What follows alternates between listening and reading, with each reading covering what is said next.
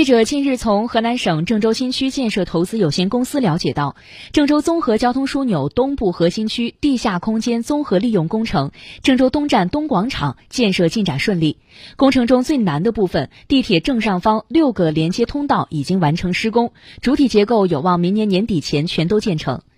郑州综合交通枢纽东部核心区地下空间综合利用工程位于郑州东站的东侧，总占地面积约二十四万平方米，总建筑面积三十六点九九平方公里，总景观面积二十七点六万平方米，总投资四十八亿元。